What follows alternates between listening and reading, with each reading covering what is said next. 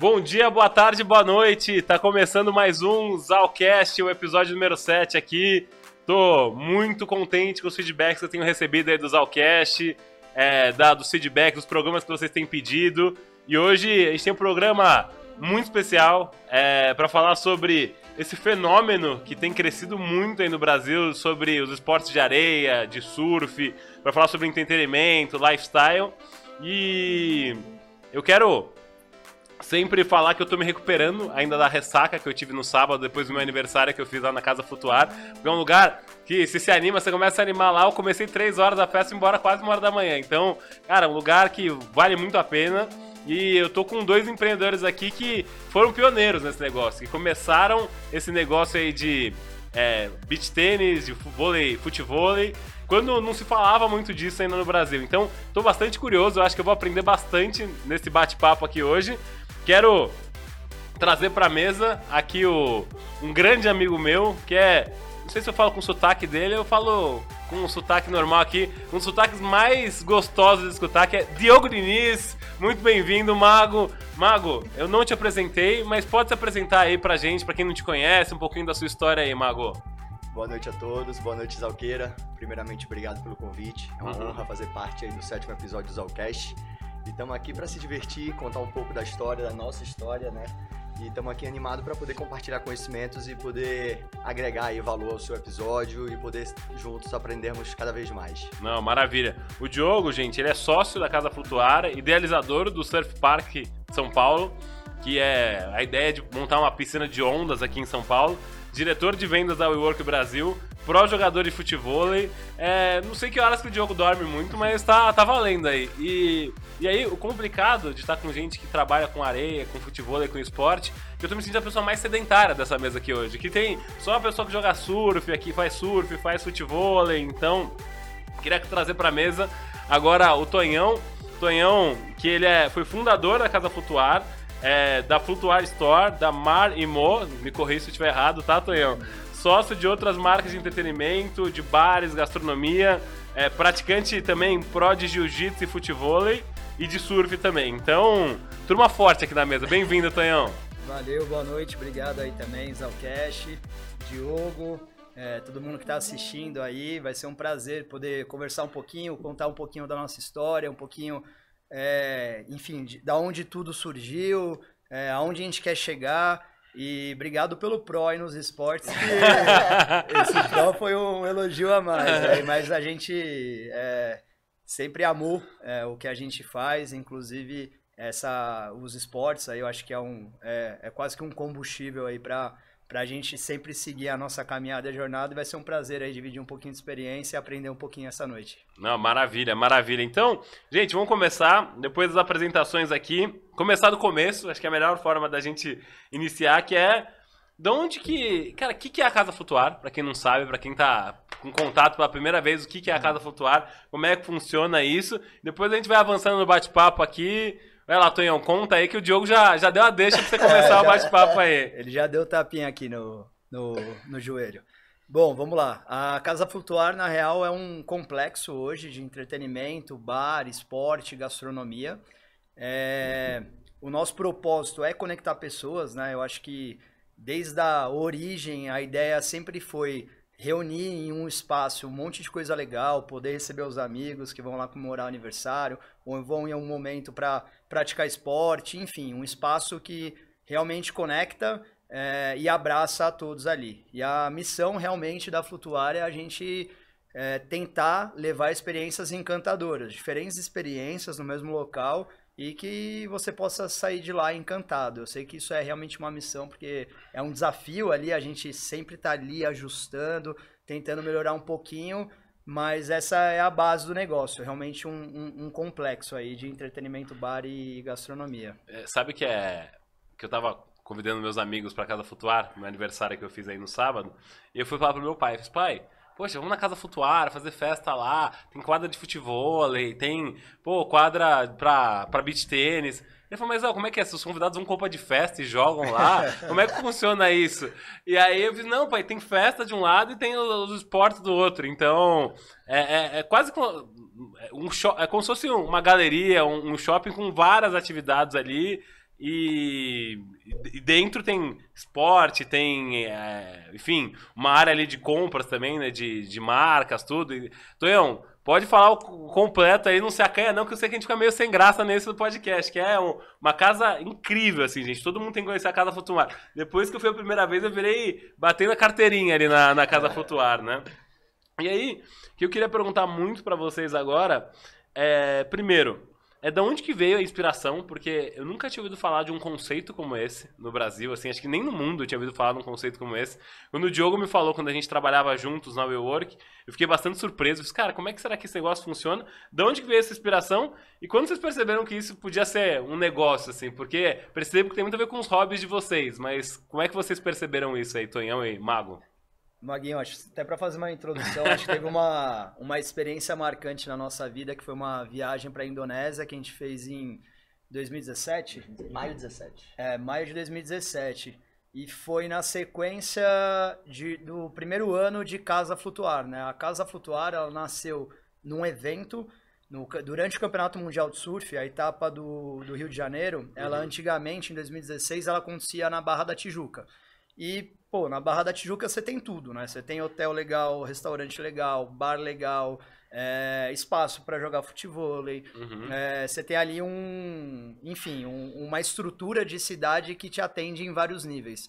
E quando aconteceu a transição da etapa de surf e ir para Saquarema, que é um lugar que já não tem tanta estrutura, foi a sacada, né? Foi a sacada de, pô, vamos. A marca Flutuar já existia. Ah, é? E aí a sacada foi, vamos criar uma casa hospitality, uma casa para receber os amigos, para receber atleta, é, para a gente, enfim, conseguir ter uma agenda ali de coisas legais para fazer. E foi o primeiro ano que a gente levou um restaurante na época do Le Manju, é, montamos uma operação de bar, montamos uma tarde de autógrafo, passou Gabriel Medina, Felipe Toledo, é, lançamos um filme pela Red Bull da história de vida do, do Mineirinho, que agora aposentou também. E aí acabou essa viagem, já tinha uma essa esse primeiro episódio, né, de Casa Flutuar, que era só um evento que durou 10 dias. A gente pegou as malas e, e foi para a Indonésia.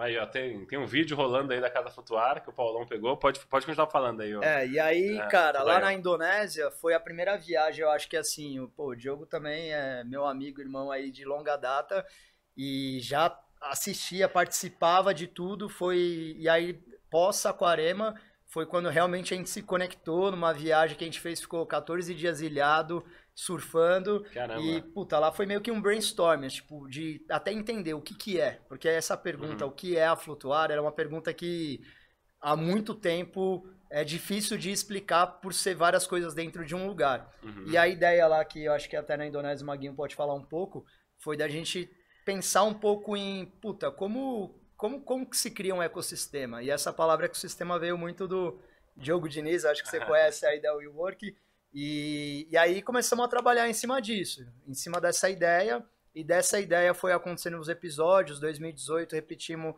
a casa no Rio de Janeiro, depois fomos para Florianópolis com um amigo, o irmão nosso também, o Dudu, é, que montou a casa lá. E de lá para cá a gente achou um terreno em São Paulo e começou essa casa que passou no vídeo agora, é, que vocês conhecem que existe aqui.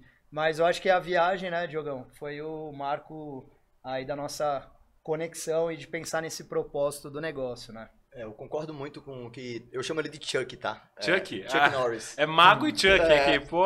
Mas por que Chuck Norris? É, Chuck Indonésia, Norris, Indonésia. então, assim, a gente sempre se conectou muito, é, tanto antes da viagem, mas eu acho que a Indonésia foi algo que quebrou o nosso paradigma, tanto de amizade quanto. Uhum. Não só nós dois, mas é, vovô, Dudu, Cajluna, né? Fomos, fomos os cinco, a gente ficou 34 dias Caramba. juntos, é, vivenciando 24 horas, 7 dias por semana, o dia a dia do outro, né? A uhum. nossa rotina. E foi algo que a gente não só ficou muito próximo, mas a gente começou a ter sonhos em comum. Né? É. E eu lembro muito da gente em Mentawai, que foi nesses 14 dias que a gente ficou literalmente ilhado lá. Não tinha nada, a não ser surf todo dia. Graças a Deus era só isso. e água de coco. E água de é. coco. É. Tonhão quebra... Chuck Norris quebrava no braço. Que isso, era, é, era cinco mesmo? burros abriu coco pra Caraca. cada um. Depois era cotovelo, porque o braço ficou inchado. Nossa. E a gente foi tomando água de coco. Né? E aí a gente lá em Mentawai muito tempo e Tonhão, né, com a ideia, com a ideia, eu fiz, cara, Chuck, a sua ideia é boa, mas a gente precisa colocar ela num papel. Só que Indonésia, Mentawai, nem papel tinha, né? Peguei uma folha de guardanapo, tinha uma caneta na mochila que eu não sei de onde arrumei. Chuck, escreve o propósito do negócio. Escreve qual é o seu sonho.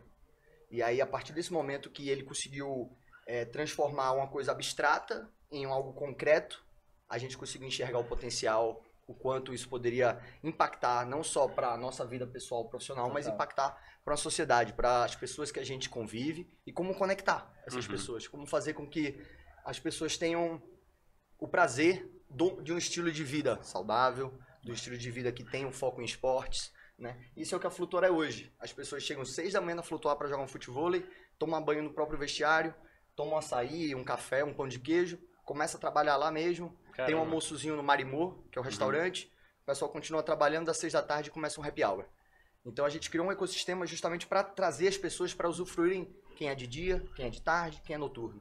Uhum. Então você consegue ter um espaço, tudo que você quer encontrar, desde compras, desde alimentação, desde sua prática esportiva. Uhum. Né? E nunca podemos esquecer da resenha com os amigos. É lógico, é lógico. É, e é bem essa, esse é o conceito, por isso que é tão diferente. E uma coisa que chama, chamou a atenção, o que, que quer dizer o nome flutuar? Antes da gente é, é, seguir ali, porque eu sempre fiquei pensando, será que tem a ver com surf? Será que tem a ver com, não sei, você sente flutuando lá na casa flutuar, enfim. Cara, é, é engraçado que até acabou de falar do Maremu. O Maremu é um dos outros negócios que a gente tem, Aham. que é o restaurante que a gente tem de comida mediterrânea. E a gente fala muito sobre isso, sobre flutuar mesmo, como é um cardápio flutuante, porque lá as coisas, é, tudo tem um movimento. E, e na origem do nome, na verdade, isso já foi tem um tempo, 2015, é, que foi ah, também um brainstorm de bar, assim, na, na época eu tava com meu cunhado, e a gente começou a conversar, eu falei, puta, cara, preciso de um nome para tentar traduzir um pouco, primeiro do sentimento, ainda não era do negócio. Então, pensando em sentimento, a gente falou, pô, qual que é o momento que a gente é, realmente se sente feliz? Uhum. E aí, pra nós, era o pós-surf, né? Então, depois que a gente, pô, passou um dia surfando, legal pra caramba, você tem aquela sensação de tá flutuando ali pela onda. Quando eu falei tá flutuando, eu falei flutuar. Aí foi exatamente isso, que assim, qual que é a sensação do surfista em, do surfista em deslizar na onda, em flutuar na onda? Aí virou flutuar, eu falei, puta, só fui lá no NPI pra ver registro de marcas e patentes. Aí começou o business mesmo de, bom, vamos agora traduzir o sentimento em, em um negócio, né? E aí começou a, a jornada aí. É, e, e me chama muita atenção vocês falarem disso em 2017, 2018, porque beach tênis, futevôlei era uma coisa muito nichada. E eu tava estudando um pouquinho antes de começar o podcast e tava, eu li que hoje tem quase 500 mil praticantes de beach tênis no Brasil já. Então, é, eu fico imaginando como você contar essa ideia pra, pra família, amigos, só vamos montar uma casa no meio de São Paulo, de areia, que vai ter música. Como é que foi a aceitação dessa ideia pra, pra, pra quem você contar? Porque Di- eu lembro do Diogo quando eu falei, Mago, mas, cara, como é que você vai fazer? Ninguém joga futebol, ninguém joga beach tênis. E hoje parece que é tão simples. Nossa, como que ninguém tinha pensado nisso antes? Como é que foi esse processo todo de aceitação, assim, da ideia no, no ciclo de família, amizade? Como é que foi, Tonhão? Cara, é muito louco porque quando a gente. o- a Casa Flutuar São Paulo, ela começou em 2019, né? Que a gente encontrou o, o terreno, eu e o Titi, e logo já falou com o Mago. É, Titi é meu sócio também, nosso sócio que Aham. não tá aqui hoje. E ele faz parte dessa jornada aí também desde o começo. E quando a gente achou esse terreno, e puta, o Mago já dividia todo esse sentimento com, comigo, tudo, a gente sentou e.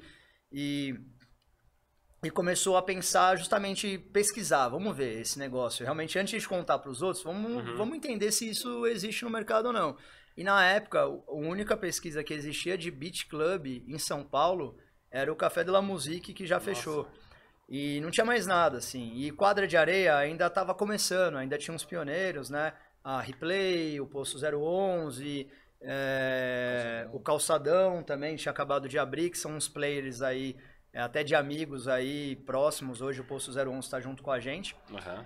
E, mas a ideia de complexo ainda não existia. Então tentar contar essa história lá atrás para, enfim, encantar as pessoas era muito daquilo de, puta, vamos falar. Vamos falar e vamos ver qual que é a reação. e a reação foi muito boa. Essa que foi a verdade. Assim, lá atrás, eu acho que todo negócio ele começa com um sonho e depois você vai transformando e, e evoluindo com a realidade.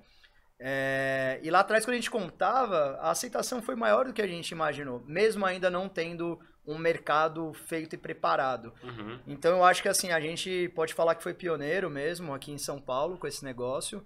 É, no Brasil, né? Se a gente for falar em 2017, já estava fazendo esse evento. Esse evento depois ele virou aí um evento oficial da WSL, que é a Caramba. Liga Mundial de Surf, né?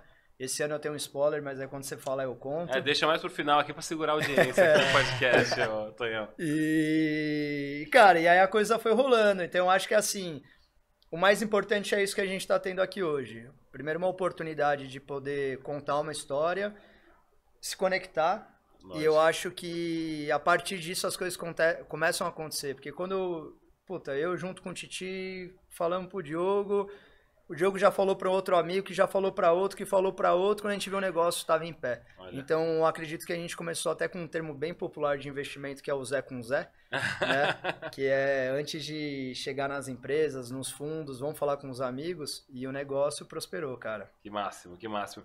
E aí eu queria fazer uma pergunta pro, pro Diogão, porque é, escutando a história aqui, o que eu acho mais interessante é a complementariedade da carreira de vocês, porque eu vejo que o Tonhão tem bastante experiência com eventos, com essa parte ali de eventos para surf ali. E você, Diogo, tem uma carreira muito voltada para o mundo corporativo ali. Você passou por B2W, passou por Lasa também, lojas americanas, tudo. E queria saber, cara, como e o que, que mais te ajudou ter essa vivência de mundo corporativo para ajudar a implementar a Casa Flutuar e a pôr a ideia no papel ali? Olha, Zalqueira, eu me considero uma pessoa muito sortuda porque uhum. eu estava no lugar certo com a pessoa certa, né? E para mim participar de um sonho de um amigo é muito mais que uma honra, é um, uma obrigação. E eu fico muito lisonjeado de poder ter sido a primeira pessoa de, junto com o Tonho e Titi, de ser a primeira pessoa que eles vieram que a gente que acreditou e investiu uhum. na Flutuar. E eu acho que poder realizar o sonho dos meus amigos e estar junto com eles, traçando o caminho, é algo que me dá forças de seguir no dia a dia. E o meu perfil é um perfil muito corporativo. Eu sou uma pessoa do mercado, eu adoro o que eu faço, amo o que eu faço, né? Tanto trabalhar na, na WeWork, meu, meu cargo de vendedor, mas poder acompanhar um pouco a veia empreendedora dos meus amigos, que estão é uma pessoa que tem um perfil 100% empreendedor. E eu poder ver as dificuldades que ele tem, como ele lida com essas dificuldades, né? Porque desafio na vida todo mundo tem. É você saber estar tá no meio desses desafios uhum. e sair dele da melhor forma possível. Então eu ver da forma como ele lida, poder acompanhar, ajudar o máximo que eu posso, eu tento, tudo que está ao meu alcance, e equilibrar, né? Eu acho que a vida é tudo um equilíbrio, então eu poder estar tá no meu dia a dia na WeWork, com o time, entregando, 100% comprometido, mas aí no horário de lazer, né, que é quando a gente pensa os down, uhum. a caneta vai para baixo, eu entro na hora de me divertir e poder aprender, acompanhar essa jornada que Tonhão, Titi vem fazendo na Flutuar, é algo é muito valioso, porque isso aí a gente leva pra vida, né? E agregar, uhum. né, Mago? Eu acho que o que complementa mesmo. Volta lá pra Indonésia. Uhum. Quando eu tava só falando, o Mago foi o cara que. Cadê o papel e a caneta? Então acho que essa, esse mindset e essa experiência que ele traz de mercado, de tentar ajudar a estruturar, é o que todo empreendedor também, em algum momento, se ele não tem como perfil, ele tem que desenvolver. Uhum. Então, eu acho que agrega muito, assim, as nossas trocas são muito sinceras, tanto por ser uma troca de confiança, que eu acho que respeito, que é a base da amizade, do negócio, e, e, e, por ser coisas agregadoras mesmo, porque ele está vendo alguma coisa em algum momento diferente do meu. Ele está uhum. olhando com um perfil, às vezes, do, do que o mercado está falando. E eu estou olhando mais sobre a operação, em como executar. Então, uhum. pô, é isso. Quando ele falou, o, o, mago ele é o cliente, né? Que a gente também é cliente do nosso próprio negócio. Lógico. O mago é o cliente que ele literalmente ele vai com a toalhinha dele, joga o futebol, se troca, nem toma ducha, já sobe, já começa a tomar um uísque, ele passa realmente o dia do jeito que ele é. E, e, e, nesses momentos, mesmo de que, que para ele é um momento que ele está de lazer, é um momento que está agregando para o negócio, porque a troca existe. Então é um momento de brainstorm, de falar, bom, isso, isso, isso.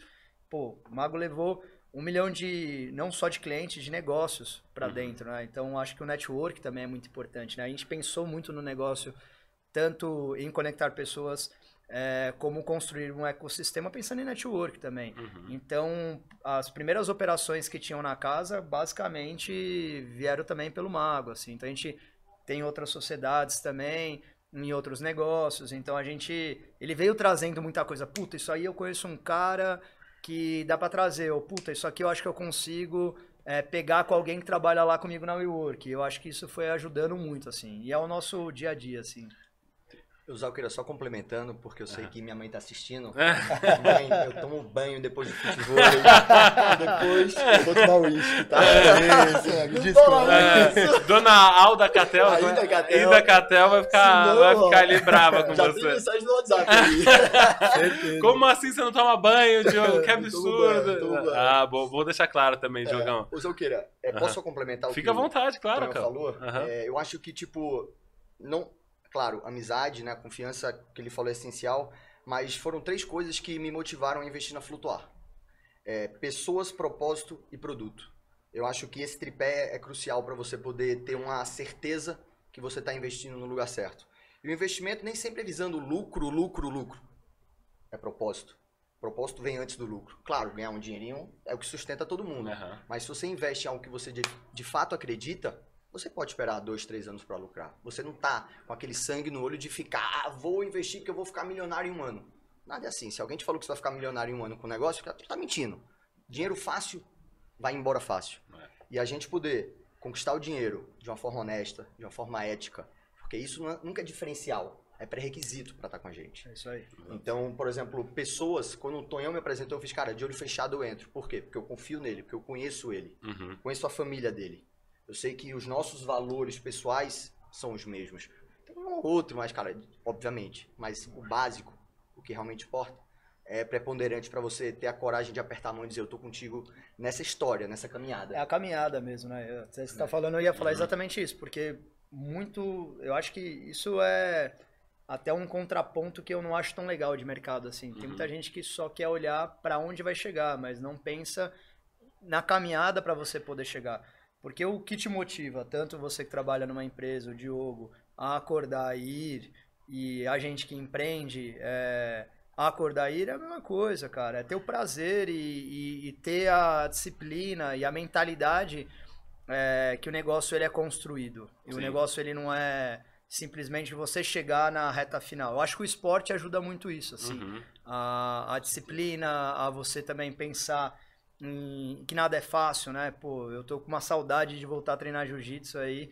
E porque é exatamente isso, cara. Você aprende muito mais, às vezes, é, não ganhando a luta ali e, e a troca, mas a troca que você tem, ela, é, ela te ensina muito. Então, eu acho que como todos os empreendedores, você também aí, Aham. é, entender que é o que o, o Mago falou, é muito mais como você lida com as coisas do que de fato como são as coisas. Porque os desafios eles sempre vão estar. Então é como você supera isso, como você passa e tentar ser um pouco menos imediatista, né? Porque eu acho que esse é o ponto. Talvez a gente venha de uma cultura muito imediatista e numa geração imediática. Sim. Então, se você pega essa equação que hoje tudo, Instagram, informação é para agora, e pensa que no mundo dos negócios ou a vida é assim, cara, relaxa, velho, porque você ainda vai ter uma longa caminhada de vida e de negócio, velho. Se você Sim. gosta do que você faz, é, eu acho que respirar fundo e seguir em frente é o caminho, assim. Não adianta você querer acelerar tanto, sabe? Sim.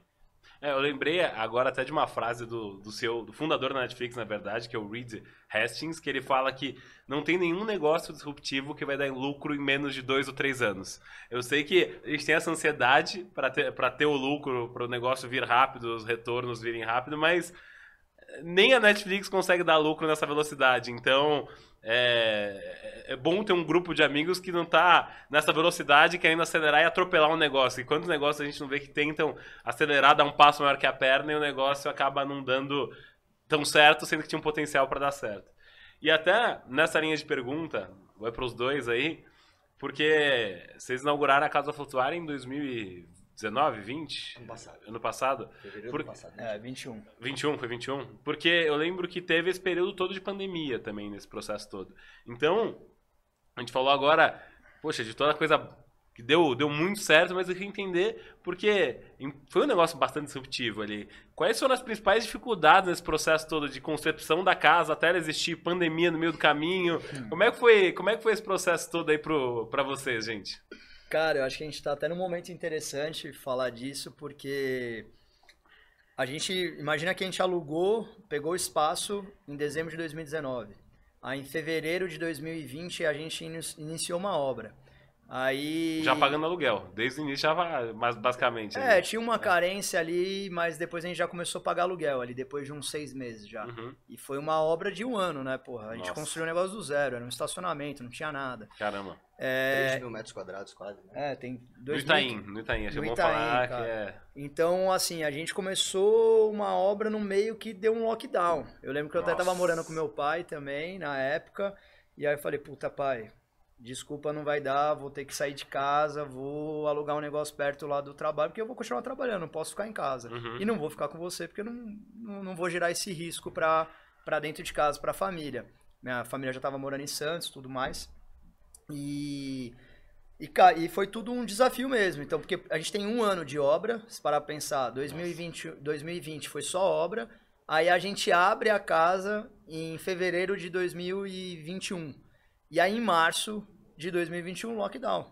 Aí a gente fica dois meses fechado, pagando aluguel, pagando funcionário, é, pagando uma série de custos fixos que tem é, o negócio. E aí. É vida volta... mesmo, só vida, né? Pra comer, viver, tudo, cara, tudo. surfar, pô, não, não é fácil. A, a, última coisa é pensar na pessoa física nesse uhum. momento. Nesse momento nem não, existe prolabore, não existe nada. Uhum. Existe esforço para viabilizar o negócio. É, e aí, cara, foi exatamente esse período de pandemia que foi desafiador pra caramba. É muito bom, acho, olhar o lado positivo das coisas, porque ali a gente aprendeu, ali a gente enxugou, ali a gente fez algumas coisas acontecerem. É, mas, parando para olhar numa retrospectiva, foi um ano de obra, um ano de pandemia Nossa. que a gente abria de maneira limitada e não podia abrir todos os espaços, que nem um salão de evento. A gente tinha um salão de evento que não podia fazer festa. Caraca. Então, co como que a gente rentabiliza? Não rentabiliza, deixa o negócio fechado e espera essa onda passar. E aí, agora que eu acredito que é o nosso primeiro ano de vida, né? Que uhum. aí, puta, falando no começo desse ano que a coisa começou do zero. Então, a gente ainda é um bebê, né, cara? Porque quem veio desse, dessa época, nasceu no meio da, é, da pandemia, veio aprendendo muita coisa, né? Uhum. Mas, pô, eu acho que é isso, assim, o propósito, ele, ele ajuda muito a gente a caminhar. Eu acho que tudo vale como experiência e aprendizado, isso cria casca, isso é importante para o negócio. É, e aí eu acho que só vale esse exercício mesmo de ter esse mindset de, de entender aonde a gente está né? Então é entender exatamente isso, pô. É o que você falou, não existe negócio, cara. Eu não, eu não conheço nenhum negócio que, que dá retorno em antes de dois anos. Uhum. Já ganhei dinheiro é, rápido? Já. Faz, é você faz uma é. festa, é. você pô, produz é. ela em, em três meses e acontece, pode dar lucro. Mas quer viver fazendo festa? Vai dar dinheiro sempre? Talvez não dá. Já perdi dinheiro fazendo festa, do mesmo jeito que ganhei. Então, eu acho que realmente falar de construção e de uma coisa sólida é diferente. E a gente está no início, essa que é a verdade. A gente veio com uma ideia pioneira, agora o mercado transformou, que é o que você falou. Uhum. Nem existia Beat Club lá atrás, agora você faz a pesquisa. Cara, é um mundo, é um mundo gigante que tem pela frente aí para a gente navegar ainda. Então, a principal dificuldade foi ser resiliente nesse processo todo e, e, acreditar que o negócio ia dar certo? Porque deve ter tido horas que eu falei, caraca, será que o negócio vai? Será que não vai? Como é que foi assim? Cara, é realmente a, a resiliência, eu acho que é a característica que, para mim, é como o Marco falou, assim, é premissa. Se não tem isso, nem desce, velho, nem vai jogar porque não, não é para você. E se uhum. não é para uhum. você, é melhor não fazer, cara, porque você pode é, se frustrar. Então, acho que a resiliência já era uma característica que a gente tinha. Eu acho que é mais assim, realmente como viabilizar todas as frentes com muita coisa nova. Então, imagina assim, que, pô, pandemia, do nada vinha um protocolo novo é, que você tinha que seguir. A gente no meio de Itaim, do lado da Faria Lima, sendo super fiscalizado. Então, toda hora a gente ali, puta, mas isso, vamos estudar, vamos estudar. Então, eu acho que o empreendedor, no final, independente da sua formação, que, na minha, que nem a minha é, é, é muito mais comercial, é, é você ser um pouco de tudo. Aí eu tenho que lembrar de ser contador, de ser é, Jurídico. É. jurídico, você tem que passar por todos os setores, estudar muito e ter resiliência. O Zalqueira, complementando, eu acho que a pandemia foi uma- é até hoje um aprendizado constante, né? Porque a gente literalmente bateu no fundo do poço porque a gente não sabia o que ia acontecer. Uhum. Isso a gente não fala só de flutuar, fala de qualquer mercado. Eu, tra- eu trabalho em coworking. É Imagina verdade, o coworking verdade. na pandemia. A gente estava rezando para convencer o cliente a continuar num prédio sendo que ele nem podia entrar. Caraca. né? Então a gente, é, a gente enxerga que essa resiliência, esse aprendizado constante é, é benéfico porque agora chegou a hora da gente atender uma demanda que está muito reprimida ainda. Uhum. né? Você vê é, São Paulo tendo dois carnavais no ano, com rumores que vai ter em julho o terceiro. É mesmo? O terceiro. Então você vê algo que as pessoas estão começando a aquecer o mercado conforme fazer, galera, a pandemia, querendo ou não, é, existe ainda o Covid, a gente não pode esquecer dele, mas a vida segue, a gente tem que ter saúde, tem que ter responsabilidade, tomar vacina, mas tem que seguir a vida, Claro. né? E aí a gente poder pegar todo o aprendizado que a gente teve na pandemia, todas as dificuldades, poder trazer ele e executar, que eu acho que isso é o, para mim é o, é saber explorar as habilidades das pessoas que estão ao nosso redor. Então, por exemplo, quando eu olho para Tonhão, eu digo, cara, você é o melhor executor que eu já vi na vida. Eu nunca vi uma pessoa que pega e faz, pega e faz, pega e faz. Né? Você, pô, chegou, botou a, a casa a flutu- a flutuar, começou uma loja de roupa na Pavão 15, 16? É 16. 2016. Ah, foi isso? Começou? Ah. Inclusive, essa camisa aqui é a primeira camisa da Casa É. Aí, ó. O tecido é bom, hein? É tá aguentando, tá aguentando. E aí, cara, a gente vê, pô, várias dificuldades surgindo, como fazer pra você recriar um novo negócio, né? Fazer com que a gente tinha uma estimativa de botar 4 mil pessoas na casa flutuar. Nossa. Hoje em dia a gente já olha e diz, bom, pré-pandemia cabia. Hoje em dia, mil pessoas, se a gente for ver no rooftop, a gente bota aqui 600, 500, Isso aí. Anexo 800, É isso aí. né? Mas antes a gente pensava que a gente poderia fazer Tiaguinho, a tardezinha lá, Nossa. né? Botar 4, 5 mil pessoas lá. Podemos? Ué, quem disse que não? Aham. mas com mais responsabilidade, né? Pensando mais na saúde, pensando mais em como as pessoas vão se sentir num espaço que talvez fomente uma aglomeração maior do que ela estava acostumada, porque há dois anos que a gente vem passando uma maior eh, cautela em termos de a, densa- a densidade por pessoa em espaços, né, em metro quadrado. Então, eu acho que a gente vem aprendendo uma aprendizagem, uma aprendizagem constante para a gente poder melhorar e focar sempre na experiência do cliente. É o que, é que o cliente quer quando ele entrar na casa flutuar? Ele chegou, você, primeira vez que você chega, o que, é que você imagina? Como é que seu olho vai brilhar? Comprando roupa, tomando uísque, jogando futevôlei, né? Como é que sua família vai pensar? A ca- a casa flutuar é pet friendly, a gente recebe diversos cachorros, inclusive o nosso mascote A Mônia é flutuar, né? é flutuar, que é a cachorra do Tonho e da Paty. Então a gente poder fomentar no espaço que os, seus, os pais sintam-se à vontade para levar seus filhos, levar seus cachorro, cachorros, fazer uma refeição, tomar um É. uísque. Legal. né? Então é um espaço que a gente quer que seja aberto para todos, que as pessoas se sintam de fato na sua casa de praia, em São Uhum. Paulo, entendeu? E, e, é, eu vi que de 2018 para 2022, acho que tinham 50, não, minto, 70 quadras de areia e agora são quase 200 quadras de areia só no estado de São Paulo. Então, é bem, chama bastante atenção esse número. Só, cara, que loucura, cara. De dois, três, de quatro anos para cá, mais quadruplicou o número de, de quadra de esporte ali. E aí, olhando para esse último ano que vocês fizeram, que é o primeiro ano de flutuar de verdade, os resultados já surpreendem. Você fala, caraca, porra, não esperava ter tanta gente já comprando a casa, indo nos eventos. Como é que tá sendo perto da expectativa que vocês tinham para esse pós-pandemia que ninguém sabia como é que ia ser esse novo normal? Se o pessoal ia, ia querer reaglomerar em eventos, que você falou de demanda reprimida, então eu tô, tô curioso para saber, Mago. Mago, Tonhão, não sei. Cara, é. Pode, pode. É. Eu, acho que, eu acho que nisso eu e o Tonhão pensa parecido, tá? E se eu tiver errado, Claro. me corrija. Eu acho que, cara, essa competitividade é a coisa mais saudável e É. maior tesão da vida. Porque mostra que a gente estava no caminho certo. A ideia que Tonhão e Titi tiveram em 2016, 2018, estava certo. E a gente vê vários competidores surgindo, é porque tem demanda. E a gente quer Exatamente. mais quadras, a gente quer mais beat clubs surgindo, não só em São Paulo, no Brasil inteiro. Casa Flutuar tá abrindo a segunda unidade agora em Limeira, interior de São Paulo. Muito em breve a gente vai estar com a terceira, com a quarta casa.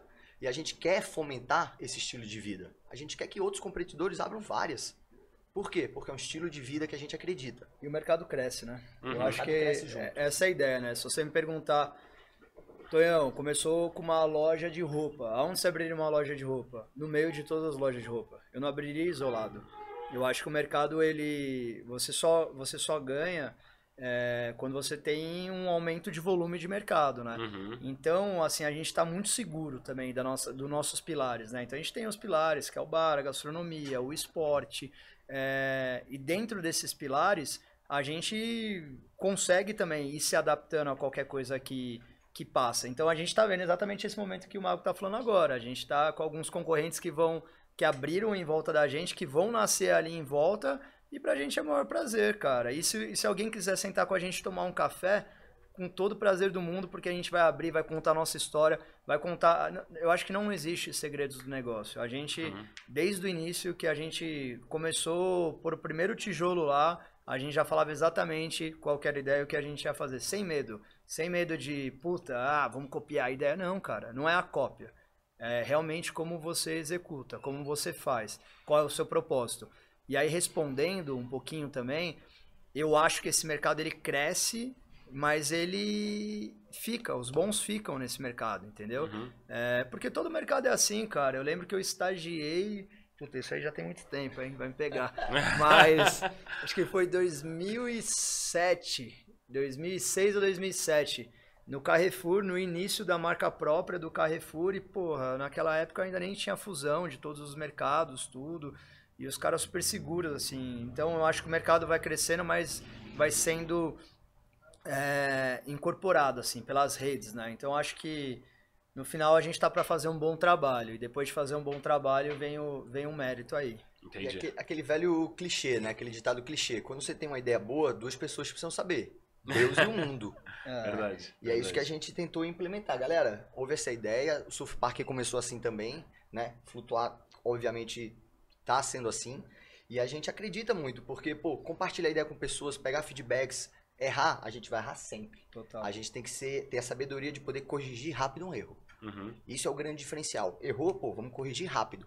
E a flutuar, a gente errou muito, vai continuar errando e a gente vai aprendendo com os nossos erros. Eu acho que isso é saudável do negócio, tanto a competitividade quanto esse dinamismo que a gente vive, porque faz bem, faz bem é, a gente acordar com um propósito, a gente acordar bem com vou fazer isso. E não ser uma pessoa mais sedentária, cômoda, que não tem desafios, né? Isso Uhum. é o que faz a gente dormir pouco e Exato. aproveitar a vida. Exato. Não, e eu acho que é, cara, às vezes você olha pra grama do vizinho, você acha que é muito mais verde que a sua, mas a escola da vida e do ne- dos negócios não são assim, cara. Não é tão mais verde. A prática é diferente. Eu lembro de um milhão de teorias que a gente aprende, que a gente estuda, puta, formado, pós-graduado, caramba, tal. E quando você vai tentar, às vezes, aplicar alguma coisa ali, você vê que é diferente, ou até estudo mesmo. Eu lembro que rolou um convite do grupo Iguatemi em 2000 e antes de Floripa, na época 2017, eu acho. Uhum. É, E aí eu fui lá ver, eles estavam abrindo um complexo também entre Itajaí e Balneário Camboriú. Eles queriam que a Flutuar abrisse um espaço lá dentro. E aí eu fui conversar com o engenheiro, falei, bom, aonde eu monto a loja? No lado esquerdo ou direito? Ele Uhum. falou, no esquerdo. Eu falei, por quê? Ah, ele, porque é, todo mundo vai entrar e vai andar pro lado esquerdo. É, porque é assim que funcionam as coisas. É. Porque é o sentido horário, né, né, tal. Uhum.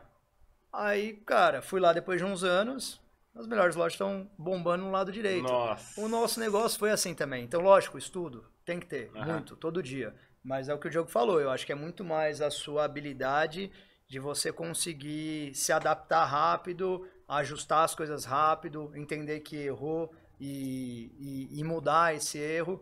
Porque na Flutuar mesmo, na prática, a gente também pensou, né? independente de pandemia também, porque a pandemia não pode ser uma desculpa, a gente pensou em muitas coisas que mudaram na prática. A gente pensou, puta, que o fluxo todo ia ser um formigueiro lá embaixo. Você comemorou seu aniversário, todo mundo quer ficar em cima. É, Tipo, antes todo mundo procurava lugar fechado, a pandemia veio e todo mundo agora procura lugar aberto. A gente acabou de fazer. Hoje, hoje acabou de estar tá acontecendo um evento da Havaianas na Casa Flutuar. Semana passada rolou um evento super grande da Adidas na Casa Flutuar. E hoje a gente tem vários espaços que a gente oferece para o cliente, né, para a marca. E o que todo mundo procura é o espaço aberto. E se você olhar um tempo atrás, era um lugar fechado, era um lugar mais é, corporativo, reservado, exclusivo.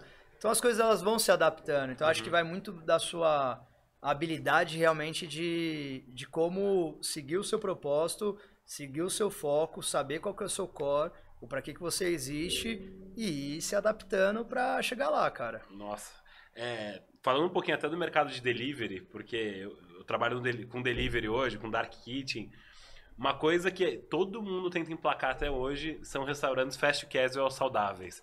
Todo dia tem um restaurante novo que fecha com a gente e fala: você é uma hora restaurante fast é. casual saudável. E vai bem na, na linha do que vocês estão falando, das pessoas buscarem esse lifestyle mais saudável, entenderem que isso é necessário para a vida delas ali. Vocês já responderam é, parte da pergunta. E por que, que vocês acham que. É, foi, por causa da pandemia? Foi só por causa da pandemia que teve essa explosão dos esportes de areia em São Paulo? Foi só por causa disso? Ou o pessoal quis aderir mais a esse lifestyle? Não tem resposta certa, tá, gente? Mas é mais uma curiosidade minha porque vocês vivem isso todo dia. Eu acredito, não. É. é, eu acho que já era uma tendência, né? Uhum. Eu acho que isso já é uma tendência já de um, de um bom tempo. E talvez, assim, acho que talvez a pandemia possa ter acelerado alguns processos. Eu acho que a pandemia acelerou bastante coisa. Mas eu acredito que já existia um caminho em um mercado, né? Que já estava sendo uhum. estudado. Até para você pensar na concepção, assim mesmo, na ideia da, da Flutuar, que você falou, puta, eu nunca vi a Flutuar um lugar que, aqui no Brasil ou fora. Eu também. Na verdade, foi uma mistura. Foi uma mistura de um monte de coisa. Porque, Caramba. pô, a gente viajou muito. É, Havaí, Indonésia, Maldivas, vários lugares para surfar, Ásia, Califórnia, Califórnia uhum. moramos lá. E aí você começa a parar para pensar, puta, eu gosto disso nesse lugar, disso nesse lugar, disso, disso, disso. E, e cara, já existia um mercado. Ele, eu acho que ainda só não estava tão aquecido. Aí eu não tenho como te responder. Não, lógico, se... pergunta, de, pergunta de um milhão de dólares. É, se é, a, se é a pandemia, mas talvez sim, talvez ajudou a acelerar um processo das pessoas é, procurarem é. um lugar mais aberto. Eu enxergo que acelerou a pandemia, principalmente São Paulo, né, que se tornou uma febre. Exatamente. Porque se você for parar para analisar, futebol Rio de Janeiro, Recife, Vitória, Vitória é. Fortaleza, sempre existiu. Não. O futebol é um esporte antigo. Mas o beach tênis é algo que explodiu. explodiu. Mas é muito democrático também. E é né? muito democrático. Eu acredito que é isso também, assim. Às vezes alguma coisa. É uma tendência que aí quando ela se realiza, é... se é bom, fica. E eu acho que o beach tênis ele até tem mais chance de ficar do que o futebol, justamente por ser um esporte muito democrático. Assim, uhum. todo mundo joga, todo mundo brinca. É... é um espaço também um pouco mais reduzido do que o próprio é, futebol, a quadra é um pouquinho menor. Agora está nascendo bastante quadra focada só em beach tênis. A gente mesmo está com uma obra que a gente vai inaugurar mais três quadras na Casa Flutuar só de beach tênis. É, então esse é um mercado que eu acredito também que de repente, quem sabe até o beach tênis também não vira um, um, um esporte olímpico é. daqui a um tempo. Olha, é verdade. Então, é cara, acho que tem muita coisa para acontecer aí nesse mercado ainda. É, vocês falaram muito de esporte aqui no geral desde surf, beach tennis, futebol. E queria entender com vocês como é, o esporte ajudou vocês no empreendedorismo. Vocês comentaram isso, mas eu quero jogar a pergunta agora mais firme, porque deu para ver que o esporte está sempre casado é, com é, a Casa Flutuar, com a vida corporativa de vocês dois, com, a, com, com os empreendedorismos. Como que o esporte ajudou vocês? Porque o surf foi muito por mais que tenha surfado duas vezes na minha vida, foi muito é, importante para mim. Eu lembro de uma praia que mais marcou na minha vida foi a praia de Itacaré que eu aprendi a surfar. Então, é, foi engenhoca, engenhoca. Então, que, como é que o esporte ajudou vocês para empreender no mundo corporativo? Essa eu não coloquei na pauta, peguei na, no contrapé ali. Mandou bem. Cara, eu acho que pra gente, né, que é hiperativo, né, eu enxergo que o Iton e a gente tem uma personalidade muito parecida. As cadeiras não param aqui. pra me controlar, mas tá aqui. É, eu acho, cara, o, o esporte tá pra mim assim da mesma forma que tomar água todo dia. Precisa para sobreviver. Senão eu fico louco. E o louco é começar a ser, sei lá, ser grosseiro, começa a ficar ansioso, começa a querer fazer 10 coisas ao mesmo tempo. E o esporte é algo que, quando eu tô praticando, Seja o surf, seja o futebol, seja um rolê de skate, até canoa havaiana, que na minha opinião agora é o esporte do, que vai ser o esporte do momento. Você esquece de tudo. Você esquece do trabalho, você esquece da família, você esquece dos amigos. E você tá focado em performar o melhor nesse esporte. Eu acho que isso é algo que é, é muito importante, porque isso faz com que a gente aproveite o hoje, o momento, o presente, o agora. Né? E para mim, a prática do esporte é algo como água, tem que ser feita todo dia. Uhum. E se eu não tomar água todo dia, eu vou desidratar. Se eu não praticar esporte todo dia, eu vou ficar de mau humor, vou ficar grosso, vou começar a ficar, querer fazer alguma coisa, correr, subir escada e descer do prédio. Uhum. Alguma coisa o cara tem que inventar, porque se não suar, eu vou ficar louco, entendeu? Entendi. entendi. Então eu acho que o esporte é isso, ajuda a gente a Total. cabeça. É, eu acredito que assim, o esporte transforma muito, de verdade. Uhum. Porque, pô, parar pra pensar, eu sempre pratiquei esporte desde criança, mas minha infância eu era uma criança gordinha ali, mais introvertida. E o esporte me transformou, cara. Eu comecei a surfar com 8 anos de idade. Aí, puta, meu corpo começou a mudar. Aí, quando eu tinha, sei lá, 14 anos, já era uma outra pessoa. É, minha respiração mudou. Muita coisa melhorou. Então, acho Uhum. que, assim, tanto um equilíbrio que o esporte traz, tanto da mente, do corpo, do espírito. É, aí já até misturando um pouco com religião, mas eu acho que é quase que uma religião mesmo o esporte, assim. Ele, independente do que você pratica, eu acho que, que ajuda a transformar, faz bem. E, puta, até uma coisa interessante que agora, só aproveitando, eu lembrei, assim, a, a ideia lá atrás mesmo, a Flutuar começou com a loja, né? E aí quando a gente foi pra casa flutuar no Campeonato Mundial de Surf, antes de fazer a casa, pensando nessa parte de business, a gente pensava muito num lado mais social, num lado de, cara, o que, que o esporte pode fazer pela pessoa? Pô, eu sou um cara que sou um surfista amador, eu não posso viver de surf, mas será Uhum. que eu não posso trabalhar com o que eu gosto? Isso sempre foi um dilema. Uhum. E aí eu entendi que eu posso, sim. Então, isso foi muito importante. Aí eu comecei a observar um pouco também, estudar um pouco de mercado. Pô, a gente é um, um super país gigante, com um litoral imenso, super pobre. Super pobre no litoral, com vários problemas. Problema de alcoolismo gigantesco também, dentro, enfim, na- nas praias. Em... E aí eu acho que assim, você, cara, pode ser tudo, igual a Casa Flutuar te proporciona, você tá em vários momentos. Mas talvez pra mim o que o esporte traz mais é um equilíbrio, que é exatamente isso. Beleza, você pode ser tudo, mas o que te equilibra mesmo ali? O que, que, que aí talvez é o que o Mago tá falando também do fazer suar, se não fica ansioso. E, e é um pouco disso. E olhar também o quanto pode transformar, e o quanto você pode viver daquilo que você gosta. Legal, legal.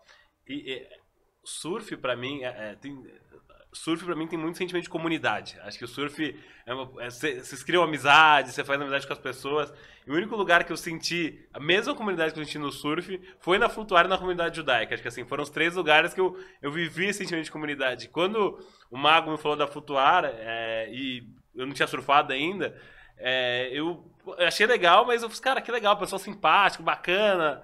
E depois que eu surfei, eu fiz, cara, é exatamente esse o conceito, é do comunidade que você cria no surf, que você faz amizade ali, que eu, até hoje, falo com a turma que eu conversei em Itacaré há quase oito meses atrás, a gente troca ideia, conversa, é um pouco da, da pegada da Casa Flutuar ali, que vocês trocam ideia, você faz amizade, você toma uma... Logo, lá na festa, no sábado, já tá conversando com o pessoal da mesa do lado, então tem muito esse clima na Casa Flutuar, então eu acho que isso é muito legal do surf.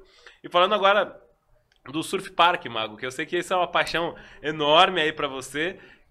Cara, por que, que você acha que o surf seria um sucesso em São Paulo? Assim, você falou, você já fala disso há muito tempo. Sei que você é um cara evangelizador de surf, assim, né? Tem todo mundo que trabalha com mago, em algum momento vai surfar na vida. Tem outra menina que trabalhava com a gente, que é a Vitória, que começou a surfar, ficou doida no surf também. E você tem essa ideia. O que, que é o Surf Park e por que, que você acha que seria um sucesso? Bom, o Surf Park foi um projeto que o Lenk, Tomás Lenk, é um irmãozaço meu, me convidou para tocar com ele em 2010. É, era um sonho dele, muito parecido com a história do Tonhão, e, pô, ele me chamou, eu fui, eu tava na hora certa, do lado de uma pessoa certa, e a gente abracei esse desafio junto com ele, porque a gente surfava junto já, a gente já ia pra praia juntos, em Camburi, Guaru, e, cara, a gente começou a pesquisar dados e começamos a, a gente acreditar no projeto. Então, só para você ter ideia, isso em 2010, tá? Em Uhum. 2010, São Paulo era a cidade não litorânea com a maior quantidade de surfistas do mundo. Em 2010. A gente não tá Caraca. falando. Medina não era nem campeão mundial ainda. Medina foi campeão mundial em 2014, salvo me engano. Foi o primeira primeiro brasileiro a ser campeão mundial. Então o surf ainda era algo que estava engatinhando no Brasil. E a gente já era, São Paulo já era a cidade com o maior número de praticantes não litorânea do mundo. E quando a gente começou a pesquisar esses dados, a gente viu, meu, isso é um oceano azul, isso é uma oportunidade muito grande que a gente tem aqui dentro de fazer o esporte vir para São Paulo. Uhum. Né? E, de novo, a gente veio com um propósito. Qual era o propósito do Surf Park? Primeiro, era com que a gente pudesse fazer com que as pessoas tivessem o prazer que a gente tinha de surfar, né? de subir numa prancha, de poder fazer uma manobra, de poder estar no mar remando, de poder estar com os amigos. O segundo motivo do surf foi a gente poder ver que São Paulo é uma cidade que é loucura, né? É o dia a dia, é dinâmica. Uhum. Como a gente fazer para trazer a praia para São Paulo? São Paulo tem tudo, só não tem uma praia. Uhum. Então a gente queria trazer a praia para São Paulo. Fazer a única coisa que falta em São Paulo é ter uma praia. E o terceiro motivo é ver que existem praticantes. Surf é um esporte que é caro, é trabalhoso, porque você tem que acordar cedo, você tem que pegar carro, você tem pedágio, você tem gasolina, você tem que parar o carro no estacionamento, você tem que comer. Então a gente viu que podia também con- construir um complexo.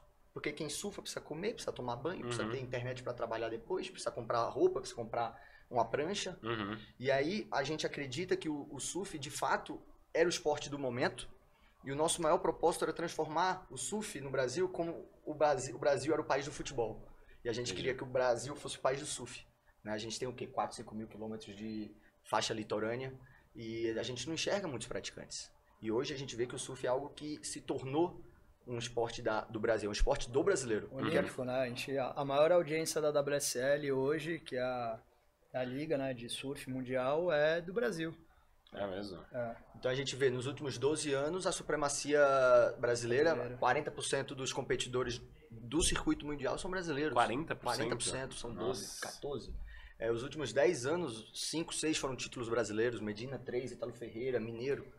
Então a gente poder ver que quando a gente começou essa ideia e logo depois ver o resultado, a gente não teve nada a ver com isso.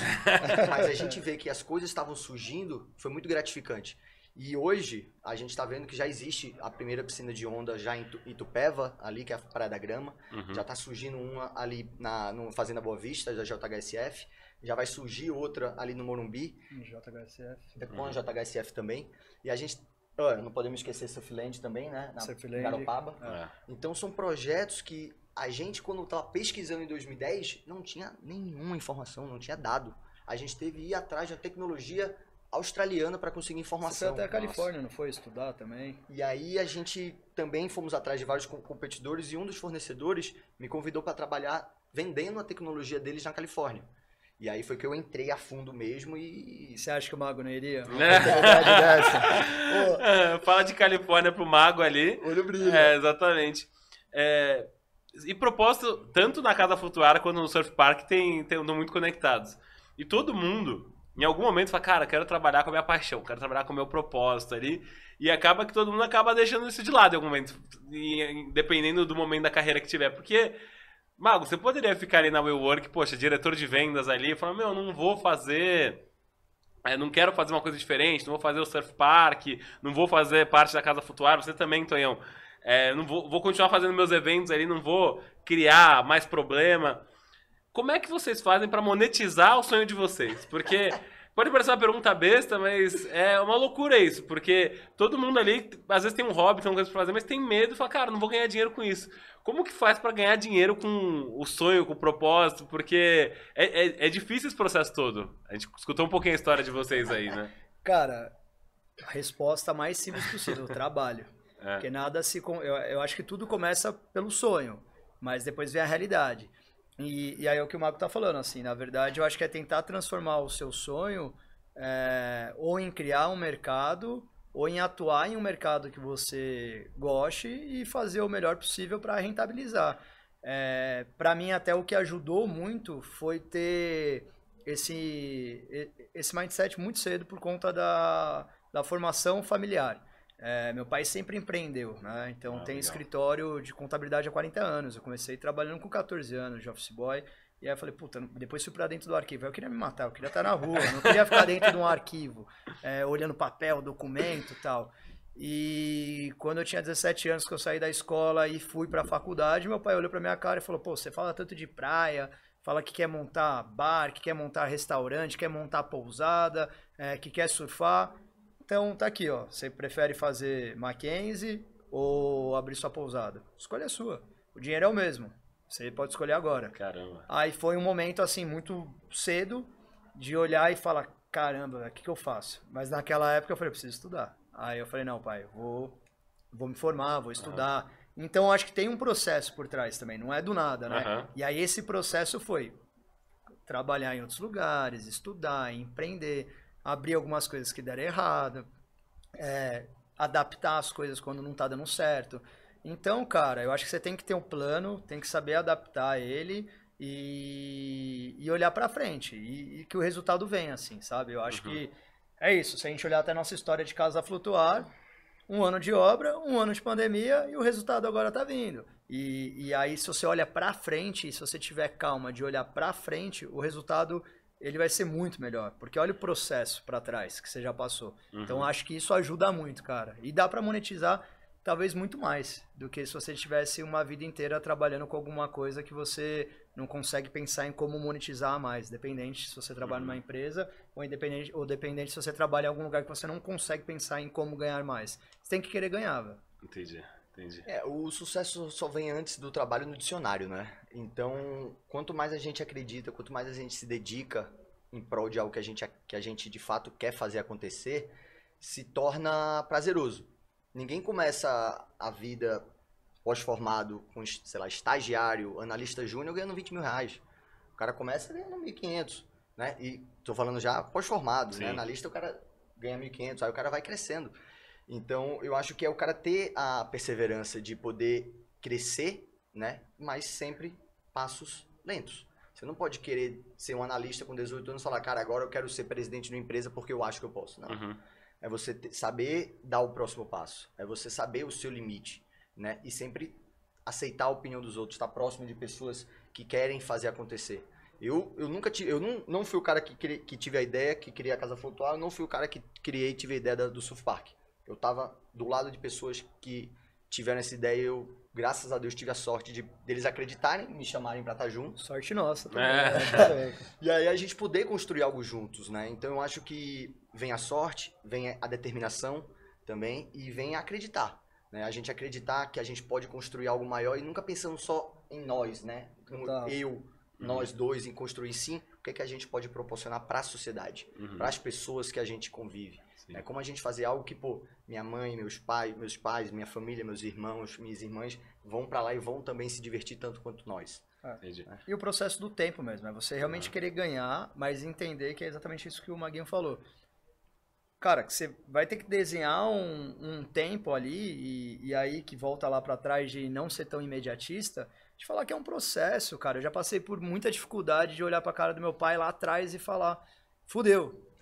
E aí olhar pra ele e falar, tá bom, pai, mas calma aí. Quantos anos? Porque eu lembro que eu estudei em colégio estadual, que a gente passou momentos que não foram tão fáceis na vida do mesmo jeito que teve momentos Deu tudo certo. que deu tudo certo, que era muito bom. Aham. É, quanto tempo demorou pra você construir o que você construiu? Ah. Aí ele parou, pensou e falou, é. E aí se você faz leitura mesmo, porra, Nike que é Nike, quantos anos demorou pra Nike também engatilhar? Todo mundo não começou já no sucesso, né? Então é o que o Marco falou. Começa no trabalho, que aí o sucesso vem. Porque tem aquela coisa lúdica de falar, nossa, vou viver do meu sonho, porra, vai ser tranquilo, todo dia vai ser bom, não vai ter problema, vou trabalhar com putz, beach tênis e futebol. Todo mundo isso. imagina que às vezes acontece. Nossa, eu trabalhar com a minha paixão, não vou ter os problemas que eu tenho aqui no trabalho, que é, puxa, às vezes aguentar um chefe que você não gosta tanto, às vezes ter dor de cabeça com um cliente. Tem problema também trabalhar com um sonho, assim, com um negócio que você gosta ou não, Tonho e Mago? Porra, eu, eu nem sei quantos chefes eu tenho, cara. Na verdade, quando você começa a empreender, você cria uma responsabilidade, que eu acho que é o que o Mago tá falando, é muito grande, assim. É uma responsabilidade com o coletivo. Não é só mais uma responsabilidade sua de acordar e trabalhar. É uma responsabilidade com todo mundo ali. Pô, tem...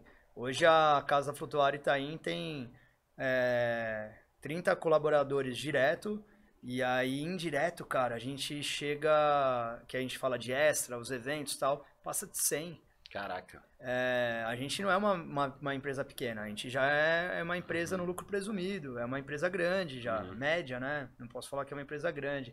É, o plano de expansão, é isso, estamos indo para o interior, mais uma ideia é, inovadora. V- vamos para praia? Não, pô, vamos para o interior. No interior isso é muito mais novo. Vamos, vamos crescer. Então você começa a olhar todo o ecossistema, que é aquilo que a gente falou lá atrás, que foi aquele brainstorm, que o Mago veio com a caneta lá em, em- na Indonésia e falou, escreve aí, foi uma das palavras-chave que a gente escreveu na época. É, é, existe, né? Então tem todo um ecossistema em volta, uma responsabilidade coletiva com o investidor, com o funcionário, é, com a família, com os amigos, com muita gente aqui, com a galera que está assistindo a gente, que conhece o Tonhão, o Mago já de longa data, que já vibra. E eu acho que é isso, é agradecer também, porque, pô, a gente só chega onde a gente consegue porque encontra pessoas geniais no caminho, porque tem pessoas que vibram por você, tem pessoas que te dão essa base de falar, calma, tô aqui, vou te empurrar. E, cara, eu acho que aí as coisas fluem. Legal, legal. E, e aí, gente, já deu uma hora de bate-papo, nem parece aí, cara, Caraca. foi gostoso pra caramba. É, Tem Antes da gente falar, gente, tem a polêmica, que tem uma coisa que o Tonhão vai revelar, que ele vai revelar em primeira mão. Vamos preparar aqui, rufar os tambores aqui daqui a pouco. Você falou os planos de expansão da Flutuar. Então, onde que a Flutuar quer chegar, Tonhão? Qual que é, Tonhão e Mago ali? Qual que é o sonho da Flutuar? Fala, pô, olhar daqui 3, 4 anos, fala, caraca, valeu a pena ali a, a Flutuar, assim, valeu a pena ter chegado a construir um negócio grande. Cara, eu acho que no, é ser o melhor complexo do Brasil. Eu não digo nenhum maior. É, porque eu acho que o maior ele é muito relativo e não é por isso que a gente briga. A Uhum. gente briga pra ser o melhor. É, então, assim, aí pitchzinho rápido. Aham. Esse ano a gente abre a segunda casa em Limeira. É, até, o, até o próximo ano a gente abre uma terceira casa. Dentro dos próximos cinco anos a gente provavelmente vai para uma rodada de investimento para aportar uma grana e aí fazer uma expansão com força. Certo. E aí essa expansão aí a gente está falando aí, pô, pelo, eu acredito que pelo menos a gente vai é, conseguir escalar esse negócio dentro de redes de shopping e unidades em rua. Então a gente tem dois business hoje que a gente está tratando, como loja rua e loja dentro do shopping. Uhum. E cara, aí a gente está falando de conversa com o BR Malls, que tem 40 shopping centers no Brasil, a gente está falando de Grupo Iguatemi, com uma série de shopping, é, BR Malls, é, Multiplan. Multiplan, que veio atrás da gente também. Então já tem todo um movimento que já está acontecendo e acredito que dá para crescer muito. Caraca, então é agressivo o negócio ali. Ah, sim. É, nossa. é. Flutuar em cada capital brasileira. É isso, é isso. Todo mundo flutuando no Brasil Todo todo, mundo todo mundo flutuando no Brasil todo. Então, é pra ter 40 flutuar aí nos próximos, próximos anos aí. Cara, Isso aí. é... sonhar grande é o mesmo trabalho que sonhar pequeno, já diria o Jorge Paulo, é exatamente o que eu acredito. Exatamente. E, pessoal, pô, acho que é agradecer o bate-papo. Foi muito bom, assim, a, a conversa. Queria é, convidar vocês para deixar os recados finais aí, cara, para quem acompanha a Casa Flutuar. E agora vou dar, antes de falar dessa parte final, dar deixa pro Tonhão contar a novidade é ali, que ele falar da, da polêmica aqui, tá criando todo um suspense. É, na Tonhão, verdade, eu nem, eu nem vi se tá autorizado ou não. opa, então Mas aí, a ó. gente acabou de assinar também um Vai ter que jogar parte 2, então. Vou deixar aqui, segurar o audiência até agora. Ali. Ah. Mas vamos lá, a gente acabou de assinar também um contrato desse evento que a gente faz, que é a Casa Flutuar, é, em Saquarema durante o Campeonato Mundial. E esse ano a gente fechou com um canal off, né? Então a gente fechou com a Globo. Então esse ano vai chamar Casa Off Flutuar. Caramba. E puta, vai ser incrível, cara. Tá, vai ser grandioso assim, Porra. tanto em audiência, que esse ano quem também faz toda a parte de transmissão é Sport TV, então tá Nossa. tudo dentro da família Globo ali. É, a gente já tá criando uma agenda que vai ser incrível aí, de atração, de, de coisas muito legais aí. Então já fica aí o convite, que Nossa. ainda é um semi-convite que a gente vai lançar nos próximos dias. É, dia 23 a 30 de junho, a gente vai estar em Saquarema com a casa da onde tudo nasceu aí, que é esse, esse grande evento nosso. Nossa, então um canal off, Globo, transmitindo aqui. Tem que aproveitar vocês quando vocês estão muito famosos. Então foi bom vocês terem vindo agora aqui, que senão vai ser, ser difícil de encontrar a agenda aí de vocês. Valeu, caramba, nunca. caramba, show de bola. Bacana, parabéns aí. Gente, eu sou fã da Casa Flutuar, mais uma vez, reforçar, conhecer um pouquinho mais da história. Porra, foi incrível. Então eu queria, meu, deixar o recado, recados finais pra audiência, mandar beijo, que agora o Mago é um cara solteiro, né? Então, às vezes, deixar, deixar um beijo ali, Mago, não sei, Tonhão, recados finais aí depois do, do bate-papo e os contatos de vocês, se vocês quiserem deixar pra quem quiser tirar dúvida, conversar um pouquinho mais também, se vocês quiserem entrar em contato ou quiser deixar o contato da Casa Flutuar também, como vocês preferirem. Quer falar, Chuck? Não, começa com o Mago que ele é solteiro e Aí, ó. É, primeira- Solta a música, música de romance agora no ar, Paulão. Pode soltar a música de romance aí no ar que a gente faz um Vai Dar Namoro Mago aí. É. Zalk, primeiro É. agradecer o convite, né? É uma honra aí poder estar participando do sétimo episódio do Zalcast. Eu acho que, pô, isso aí que você tá fazendo de poder conectar com pessoas, conhecer novos segmentos, novos mercados, novas pessoas, eu acho que agrega muito, porque isso aí faz com que as pessoas se conectem, né? Uhum. E é isso que a gente quer, conectar pessoas. Uma pessoa sempre vai poder agregar a outra. se a outra estiver disposta a ouvir. Uhum. né? Então, pô, obrigado aí por convidar a gente, é uma honra. Tanto Flutuar, Surf Park tá presente aqui, poder compartilhar um pouco da nossa história, né? É, desculpa as piadas e as brincadeiras. Imagina, assim que é bom, que fica bom de ouvir, pô. É isso aí, Uhum. espero que toda a audiência tenha gostado um pouco de conhecer a gente, de poder ter ouvido um pouco o que a gente tem a falar. Sempre estaremos à disposição para poder falar de qualquer projeto. É, Tá. Caso alguém queira conhecer um pouco mais a respeito da Casa Flutuar, do Surf Park SP, é fácil encontrar, Rua Clodomiro Amazonas 896. Tonhão tá lá todo dia, eu chego lá à noite geralmente.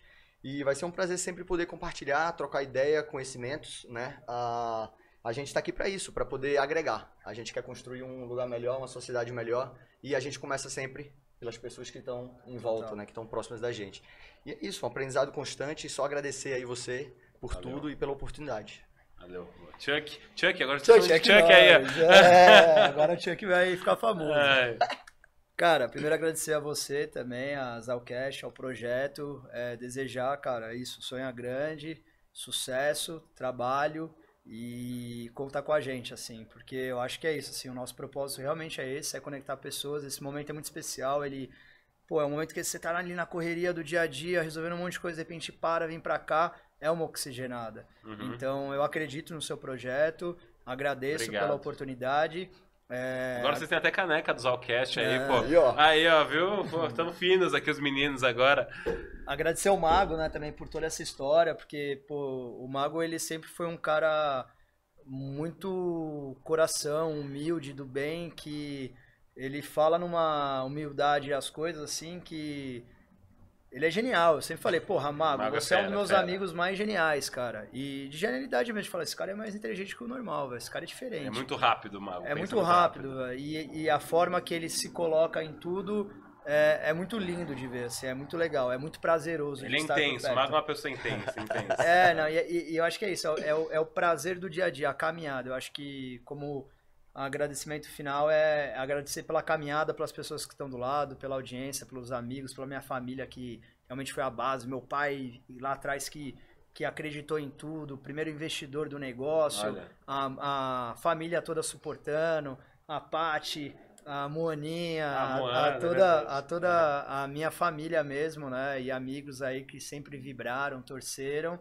E é isso, cara. Quer encontrar a gente, passa na Casa Flutuar. E seguir no Instagram também, né? Arroba Casa Flutuar ali. Arroba o Instagram é maravilhoso. É Exato. isso aí. né? Arroba Casa Que Flutuar. dá pra acompanhar os eventos aí todos, enfim.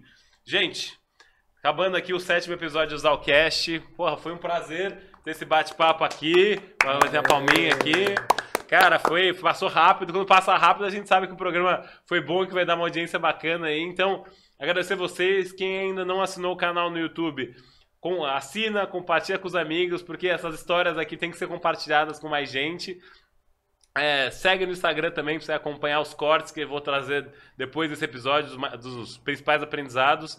A gente vai manter, a partir da semana que vem, todos os episódios quarta às sete e meia. Semana que vem a gente vai ter um papo com o Diogo Reis, sabe? O Diogo. Diogo Reis, para falar sobre oratória e comunicação. Então acho que vai ser bem interessante também o bate-papo.